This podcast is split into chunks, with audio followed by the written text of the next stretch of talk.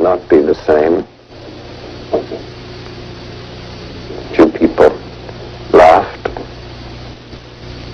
Few people cried. Most people were silent.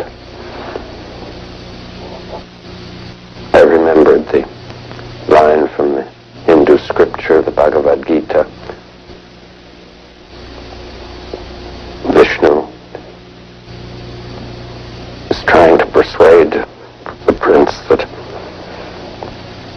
do his duty and to impress him takes on his multi-armed form and says, Now I am become death, the destroyer of worlds. I suppose we all thought